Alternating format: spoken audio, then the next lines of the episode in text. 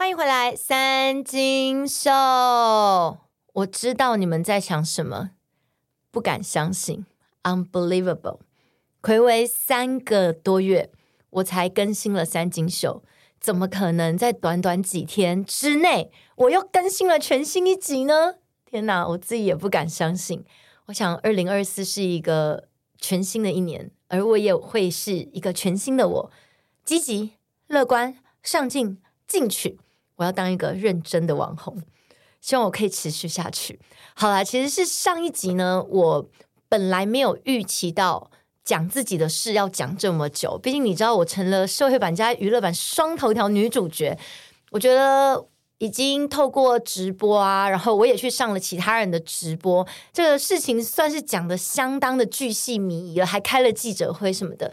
所以我本来并没有要讲很多，只是要简单跟大家稍微分享一下，呃，我事后过了一阵子之后的心情如何，然后让大家不要再担心我。可是呢，不知不觉的就讲了一整集，所以今天呢，又赶紧抓紧时间来录三金秀，要来跟大家聊聊。诶，在呃我没有录三金秀的期间哦，发生了蛮多。很值得我们讨论的社会事件。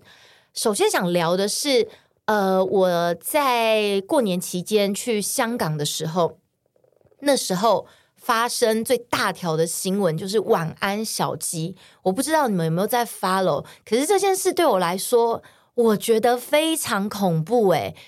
反正呢，就是有一个网红叫做晚安小鸡，他是一个 YouTuber 啦。然后他主要会红的原因是会去进行一些废墟探险，然后很容易就会遇鬼啊之类的。那呃，我想这种题材从古至今都是观众爱看的。比如说很多年前，你们记不记得有个节目叫做《玫瑰之夜》，是蹦恰恰跟一个女主持人，我忘记叫什么名字主持的。然后《玫瑰之夜》就是专门在讲鬼故事。然后他们还会有一个灵异照片的单元，最有名的就是红衣小女孩。我我现在讲这个，我不知道是不是有些年轻人没有听过，好像在老人讲过。反正就是有那种观众投稿一张照片，然后就说他们去登山，然后就拍到了一个红衣小女孩，然后就一直跟着他们的录影带吧。然后还有一个很有名的，就是他们在那个。某一个瀑布，然后不知道是烤肉还怎样，然后就是拍到了一个类似像女鬼的照片。就后来那个瀑布就发生山崩，然后当时好像也有一些人因为这样子死亡，还有受伤。我因为年代久远，印象没有那么深刻，但是确实有发生过这样子的事情，然后节目也有做出来。只是你知道，在当年。呃，尤其在那个民风比较淳朴的年代哦，你不会想到说节目造假，你知道吗？因为那时候就觉得很逼真呐，一切都是真的，资讯也没有那么的丰富，所以一般来说观众都会相信。可能直到嗯，资讯慢慢开始爆炸的时候，比如说之前那种什么分手擂台，然后。沈玉琳制作的，他有一集叫什么《伞灵记》，就很扯，就是他跟一个那个伞可以对话，就把包青天的那个伞灵拿来放在现实生活当中。但当时分手擂台，他们都跟你说是真人真事，只是你看到那种《伞灵记》这种东西，你就会觉得说绝对就是造假嘛，然后把观众当白痴在耍嘛。不过真的早期的综艺节目，你不会觉得造假。那现在这个。晚安小鸡也是，因为时代其实已经很进步了。那你不可能，你每次去呃探险的时候，你都会遇到灵异事件，那很扯，不太可能。但晚安小鸡还是把观众当成无知的群众啊，继续玩这个梗。可是呃，很显然，它有一定的这个浏览率，表示说。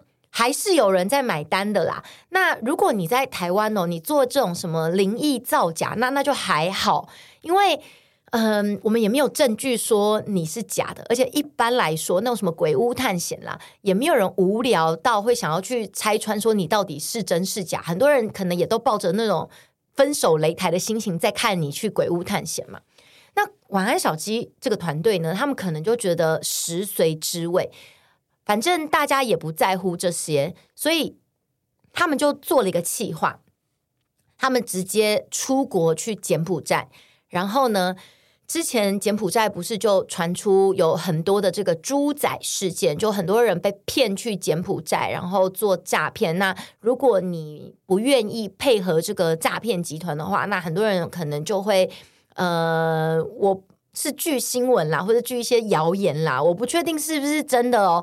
就可能会被拔掉器官，有也有这种听说，那有可能因此回不来了，那有可能被打得遍体鳞伤，这样呢，有一些人就专门在做这个柬埔寨的救援。那因为一直有传出这样子的事件，所以呢，晚安小鸡他们这个团队就到柬埔寨，然后他们这个计划就是说要去。深入这个诈骗的大本营，看看这个诈骗到底是怎么一回事。所以呢，他就呃开了直播，然后就说他现在要前进这个诈骗本营，假装自己真的被骗，然后看到里面到底是怎么样，这样当一个卧底。然后没有想到呢，他迅速的就失联了。那在失联的这几个小时之内呢，包括他的老婆啊、他的朋友啊，都出来讲说啊，小鸡就真的不见了，大家赶快帮忙啊，救救小鸡啊，协寻小鸡啊。然后呃，过了几个小时之后呢，他又开了直播，然后这时候非常的狼狈，感觉好像是在逃跑啊，衣服还破掉，然后就说他。在这个诈骗的大本营里面呢，他被囚禁了，然后对方还殴打他，然后就秀出他身上看起来不怎么样严重的一些小淤青啊，然后就说他后来呢，就是用钱给对方，然后对方才放他出来。不过最奇怪的几个疑点就是说。他在边跑边直播的时候，这个手机维持画面挺稳定的，表示手上可能有拿着稳定器或什么之类的。因为如果你是在很危急的情况逃出来的话，你应该没有时间再呃带走你的稳定器或什么的。你用手机直播，你又边跑的情况，基本上这个一定会。画面很晃，对不对？然后再来就是，呃，有些网友啊就开始想说，哎，这个蛮奇怪的，所以就去查他的这个定位，还有透过背景知道说他可能在哪边，发现他开直播的地方是在一个度假村的附近。那你想想看，诈骗大本营应该就是在那种荒郊野外。才不容易被警方给破获嘛？但他竟然有办法在度假村的附近开这个直播，那事情就越来越奇怪。那结果查到最后，发现说，哎，晚安小鸡根本就是自导自演，就。他是开了直播，然后就说他进入大本营，然后呢，中间他就回饭店休息。那在休息的过程当中，就先把胸前的这个衣服给剪破，因为他那个破掉的衣服呢，看起来也像是剪刀剪的，才会那么的整齐。因为如果你是被撕开啊，或者在被殴打的过程当中被拉开的，一定是破得很不规则嘛。他那个过于时尚了，然后。又发现说，呃，他在这个休息的过程呢，可能也制造了一些自己的一些伤伤口啊，然后再把的他的头发给剃掉一半，这样子也剃得挺时尚的啦。所以，呃，他做完这些事情之后，又再一次的开直播，然后开始假装他自己逃出了那个诈骗大本营。那，呃，其实，在过几个小时，他开完直播之后，就已经被很多。在台湾的网友给发现他是自导自演的。那我说真的，呃，台湾的网友发现你是自导自演，其实真的也还好，因为顶多你就是呃人设崩坏嘛。大家发现说你之前也都是在自导自演的，那大家可能就是笑你这样子。但我觉得最可怕这件事情是在，因为它严重的影响到柬埔寨政府跟军方的形象。因为在他的影片当中，甚至还有传出说什么呃，柬埔寨有穿着军人制服的人殴打他之类的，就是严重的影响了柬埔寨政府。于是呢，柬埔寨警察就找上门了，你知道吗？在柬埔寨算是什么？不能说他们是一个民主自由的国家啦，其实他们就还是比较偏向是军人政治、集权统治嘛，所以。呃，像这样子的地方呢，他们要利用你的手机位置定位你是非常容易可以找到你的。那他们也不像我们这种法治国家，我们可能警察去找你哦，还是要请检察官开拘票或搜索票才可以嘛，我不可以随便到你家抓人嘛，那是白色恐怖时代啊。可是柬埔寨不用这样诶、我其实就是警方或国家，我要抓你，那我就是警方手机定位你，然后我们就直接到饭店就把你们两个抓住。那警方抓了他们两个之后，就发现说，诶，他们随身携带的行李啊，带了很多那种恐怖道具、恐怖的娃娃啊，奇怪的那种呃，像道士要做法的东西呀、啊，因为他们是。打算一次到柬埔寨拍好几个企划，后面也有一些废墟探险啊、灵异事件这样子，只是他们想要用一个呃比较耸动的开头，那让后续的计划的浏览率可以更好。然后警方就发现了这些他们准备好的道具，以及他们想要来拍的脚本，所以再一次的是官方证实了他们就是自导自演。好了，这下恐怖了。隔天呢？他们在真正柬埔寨军方的陪同之下开了一场记者会。那在这个记者会当中，呃，晚安小鸡还有他的同伙朋友两个人就一起出来道歉。然后他们就讲说，呃，他们本来后面还有打算要拍一些影片啊，要介绍柬埔寨的好啊什么的，希望柬埔寨可以再给他们一次机会啊。可是各位，我再次强调，柬埔寨真的算是一个集权的国家，所以呢，你在那边犯法也没有像台湾这样子哦，还可以让你拥有三级三审制，然后呃，还需要经过这个证据调查，经过言辞辩论哦，你一个案子可以拖个两三年。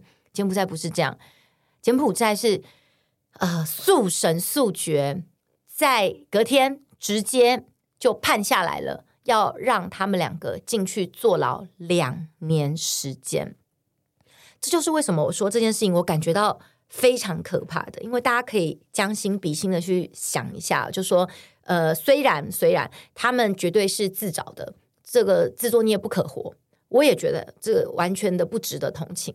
可是呢，我自己试图的去想说，假如是我在这样子人生地不熟。完全陌生的地方，尤其他又算是一个集权国家的情况之下，我必须要进去坐牢两年。你知道是多恐怖的事情吗？我在里面，我第一个我语言不通，完全不知道该如何沟通，不会讲柬埔寨话嘛。那我想柬埔寨也不是英文可以沟通的地方嘛。好，那再来呢？那集权国家的这个监狱里面，你觉得会关什么样子的人呢？所以有很多人说，他们可能进去之后就呃会不不好受。呃，我听到一些比较极端的说法，我不知道怎么样，就也许会被呃有一些身体上的侵犯之类的。我觉得这是非常有可能会发生的事情。然后呃，在这样子比较没有那么重视人权的地方，你觉得他们的吃住监狱里面会是多么？糟糕恶劣的环境哦，有多少人关在一起，然后吃的东西肯定也是对我们来说完全难以下咽的东西。可是你为了要活下去，你还是要吃，那等于说你是身体上加上精神上的双重折磨，我真的难以想象。虽然我常说啦，两年其实。并不是很长的时间，呃，人生很长。人生如果你一般人啦，现代人平均寿命可能也至少有八十岁左右吧，对不对？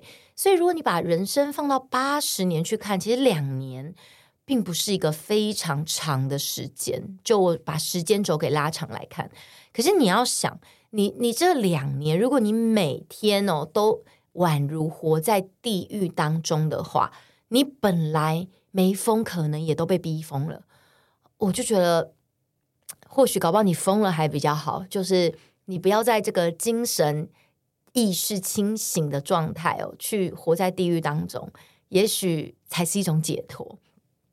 所以，呃，这件事情呢，在台湾的政府来说，其实也没有办法去干涉他国司法，所以台湾政府基本上。也不可能跟柬埔寨说，呃，要救他们啊，让他们回来啊什么的。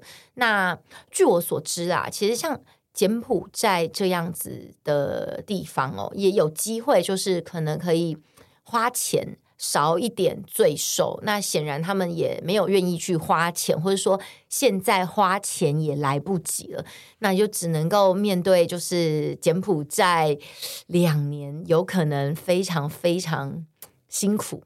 我刚刚说的宛如地狱般的生活，呃，在这边真的要跟大家讲，就是。不要老是抱着这种侥幸的心态，我觉得他们就是抱着一种侥幸的心情，因为在台湾这样骗，他们觉得可以，他们就完全不怕，觉得哪有差，我去柬埔寨一定也是可以这样。对于自己太过有自信，或是太不知道天高地厚，那呃，所以承受了如此可怕的后果，而且这个结果呢，他们在两年之后哦，要遣返回原本的国家，可是柬埔寨跟台湾并没有邦交的关系。柬埔寨呃，官方的认定是一个中国，所以台湾是中国的一部分。那也有可能会遣返回中国，这也是呃很值得探讨的点。因为你想想看，好不容易我结束了两年的地狱出来，然后我还不能回自己家，我可能要被送到中国去。那你觉得他们就是这个自导自演，然后最后得到了这么严重的结果？你你觉得符合比例原则吗？基本上我我是觉得不符合的啦。我是觉得说，嗯，罪不至此。可是问题是你选择了这个地方，然后去做这件事情。那确实也是你该承担的后果。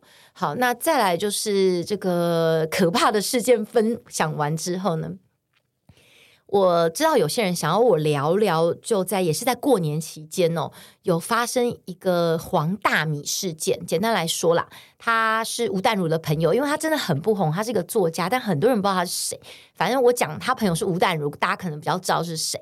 那其实黄大米虽然不红，他也是有一群蛮死忠固定的铁粉哦。然后呃，你知道有些人，他们就是很爱 follow 一些。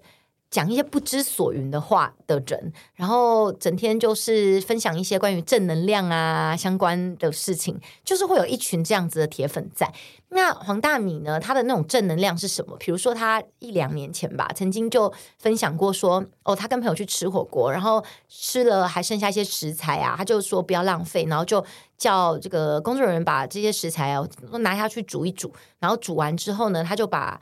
这个剩下的火锅拿去车站给那个路边的街友吃，这样子，他觉得这个就是善良的表现，你知道吗？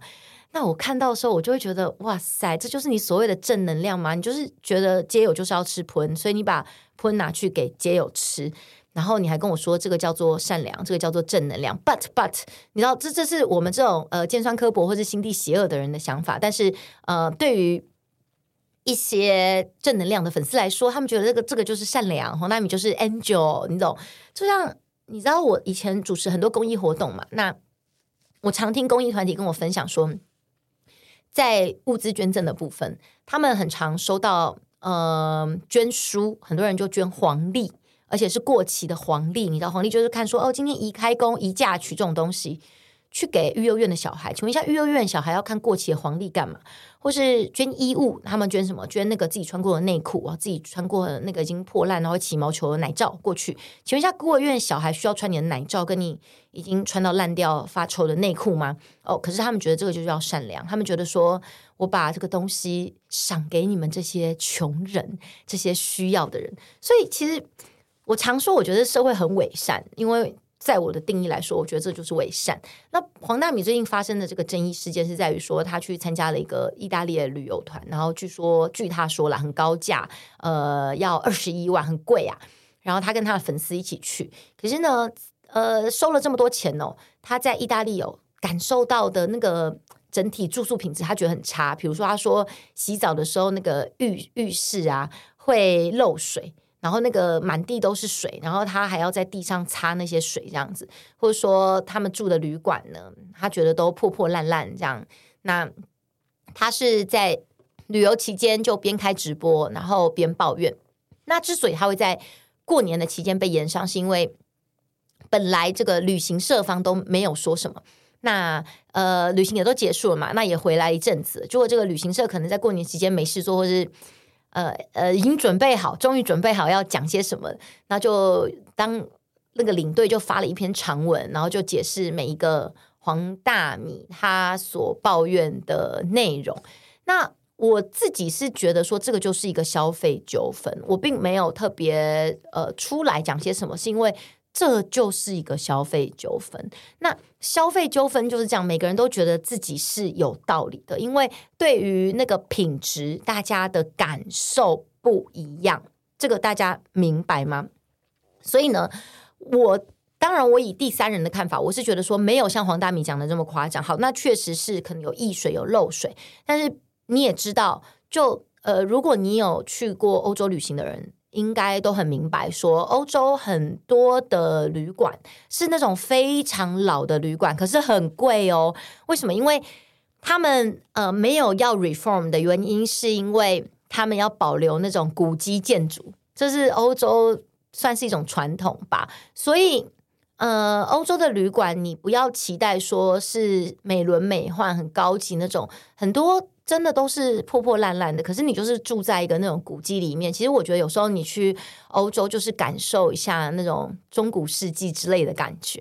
那如果你真的想要说哦很豪华的体验的话，那你就不要去欧洲嘛，你就可以去杜拜啊，那种饭店就很新潮啊，或或是说你说日本也有很多很新的饭店啊。所以我觉得是一个呃。那个资讯落差的问题，他可能没有做好这样的心理准备，所以去了那边。那我不知道领队或这个旅行社到底之前有没有讲足够的这个行程知识，或是给他足够的心理建设。这个真的就是各说各话的问题。所以一直有人跟我讲说：“哦，叫我要出来骂些什么？”说真的，我我不觉得要骂什么，因为。就只是认知的不同。那当然啦，我我觉得就是呃，我自己那个去年我也参加过几个旅行团，那我也遇过 OK 的，也遇过糟的。比如说我去冰岛的那个真的很可怕，就是你知道我我冰岛的那个呢，呃，团费也也不便宜，据他们说是有比什么旅行社便宜，因为他是一个无照的导游，他真的无照哈，我没有检举他，就是无照。那我是因为我朋友约我，他报名嘛，所以我就是无脑跟团型的嘛。那后来因为我朋友家里有事不能去，我就跟他讲说要不要等他，他就说不要不要叫我自己去。那我就想说好，自己去跟团也 OK，所以我就去了。但你们知道我在冰岛的时候，那真的很可怕，就是比如说呃，我我是有在加钱，然后自己一个房间，可是他们是安排我们那种八个人，然后住一个公寓。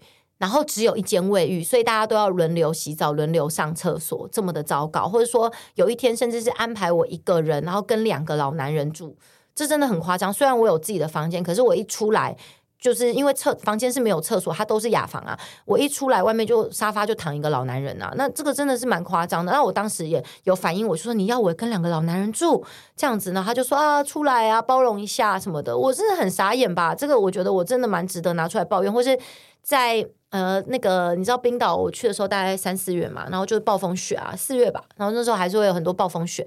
他竟然就是呃，在那个在那个雪当中啊，他就还有我记得好像还有大雨加雪之类，反正就是那个前面的车况真的是非常不清楚的情况之下，能见度非常的低。